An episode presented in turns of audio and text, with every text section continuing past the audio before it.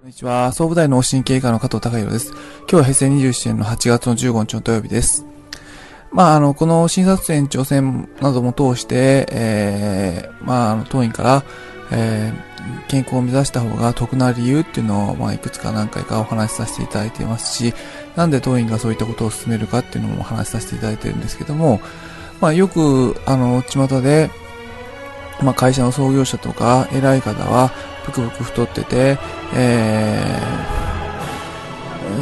ー、いう方が多いっていうようなこと。で、やっぱりその成功したい、成功したい時に、あんまり健康に気をつけるかどうかっていうのは関係ないよっていう方いらっしゃるんですけども、あの、まあちょっとその、勘違いしちゃいけないのは、あの、まあ医学が、あの、まあ、ある部分発達してますので、えー、昔と状況が全然違うってことは意識する必要はあるのかなと思います。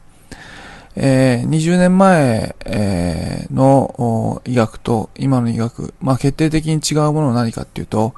まあ、今、現時点で、えー、今は、あの、ちょっと、えー、死ねないっていう事実があるんです。で、まあ、例えば、今、ぷくぷく太ってメタボっていうのは、まあ、健康か不健康かって言われると、ある程度ちょっと不健康、血圧が高いっていうのを、まあ、不健康っていうクラスに位置づけされて、ですけども、症状としてはほとんどないので、まあ、ガバガバお酒飲んでタバコ吸って、えー、今楽しくやってればいいじゃんってことを言われるかもしれないんですけども、まあ、それから先っていうことの、どういうことを辿っていくかっていうのは、あの、他の一般の方っていうのはそんなわかんないかもしれないですけど、僕ら医療従事者からすると、やはりその先に起こり得ることっていうのが手に取るようにわかるわけで、にしても、今の時代意識しなきゃいけないのは死ねないっていうことなんです。あの、まあ、すぐぽっくり死ねないっていうことです。なので、えー、結局、やはりその、昔と違って、で、状況は変わっているので、昔の闘業者の方が、あの、ぷくぷく太ってるからっていうので、あの、今の時代からもいいじゃんと思ってる方っていうのは全く時代を読めていないっていうか、その、やはり、今本当に、あの、一線を隠して、まあ非常に、えー、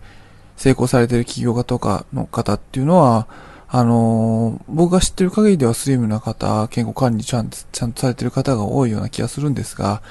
まあ、一昔前の、やはりその発展途上国の、あの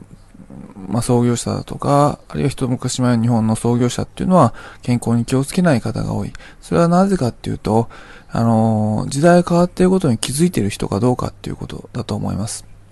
で、やはり健康に時代が変わっているかどうかっていうのが読めているかどうか。昔の、あの、お父さんお母さん、一世代前の人がやってるからいいやって思ってるのが一番落とし穴だっていうことは、あの、とりあえず、その、うちのから情報発信されている方っていうのは、あの、気づいていただければなと思います。